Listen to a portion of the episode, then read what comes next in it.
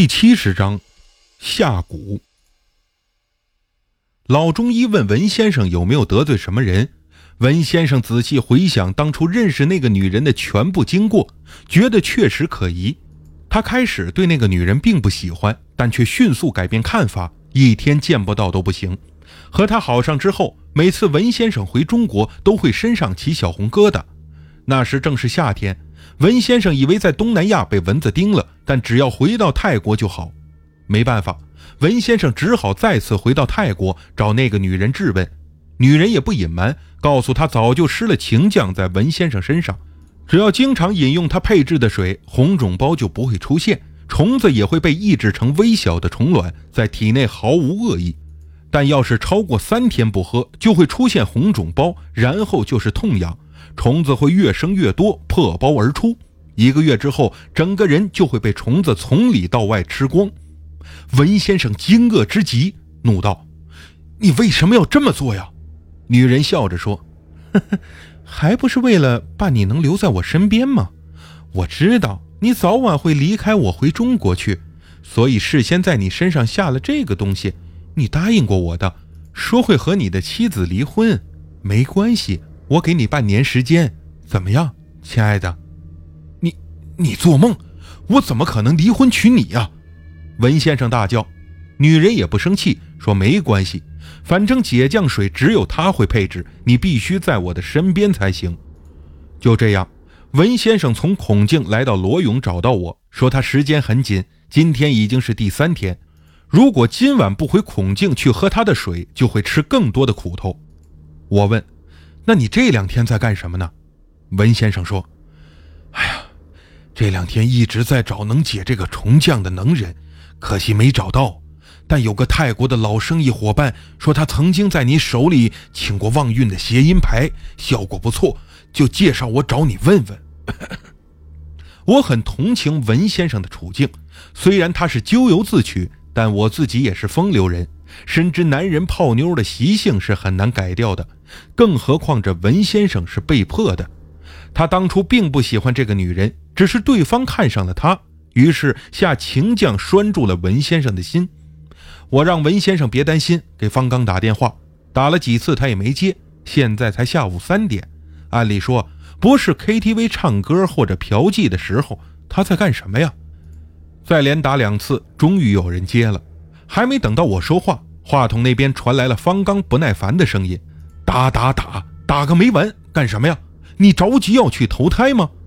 我笑了，呵呵，方老板，你今天没喝凉茶吧？这么大火气呀？方刚说：“有事就快说，不要耽误老子赚钱。”我说：“请不要把那些蝇头小利挂在嘴上。现在有个紧急的活，我对面有个姓文的先生，被住在孔敬的泰国女人落了情降。”身上起红包，里面还有小白虫子，必须喝。方刚打断了我的话：“不用说了。”我很奇怪，怎么，你以后不打算再和我做生意了？方刚说：“必须喝那女人配制的水才能抑制住，不然最多四十天，虫子就会破身而出，把人活活的吃光。”我惊讶：“你是怎么知道的？”方刚说：“废话，没有我办不成的事儿。”不然你为什么找到我呀？我问，你能把虫子彻底从文先生的身上去除吗？方刚回答，不能。我气坏了，那你刚才还吹什么牛啊？方刚说，去找那个女人，要从她身上着手才行。我问要怎么办，价钱多少？方刚说，让你那位先生先回去，把详细地址留下。今天和明天我都没有空。后天你来找我，一起过去摸摸那个女人的底，有所了解之后，才能知道找哪位阿赞师傅，用什么方法破解，才好定价格。我把这话呀回给了文先生，让他回去先稳住那女人，再告诉他，我这位姓方的合作伙伴很厉害，只要与邪将、邪灵、佛牌、古曼有关，全泰国就没有他办不成的。文先生虽然今天没有得到解决。但不管怎么说，也算给他吃了一颗定心丸。于是啊，他把那女人的地址留给我，说这次出差最多能在泰国待一周。现在已经过了三天，时间很紧，希望我们能帮他。临走的时候啊，文先生留下两万泰铢作为诚意金。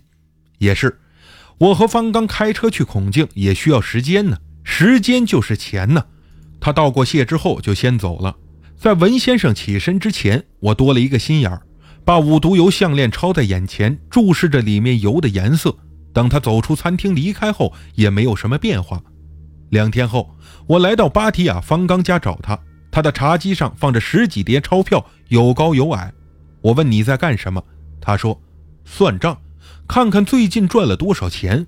我说看起来收成不错呀。方刚把眼一瞪，是啊。幸亏我的合作伙伴不止你一个，不然啊，都像你这样摆我的道，那我早就出去要饭了。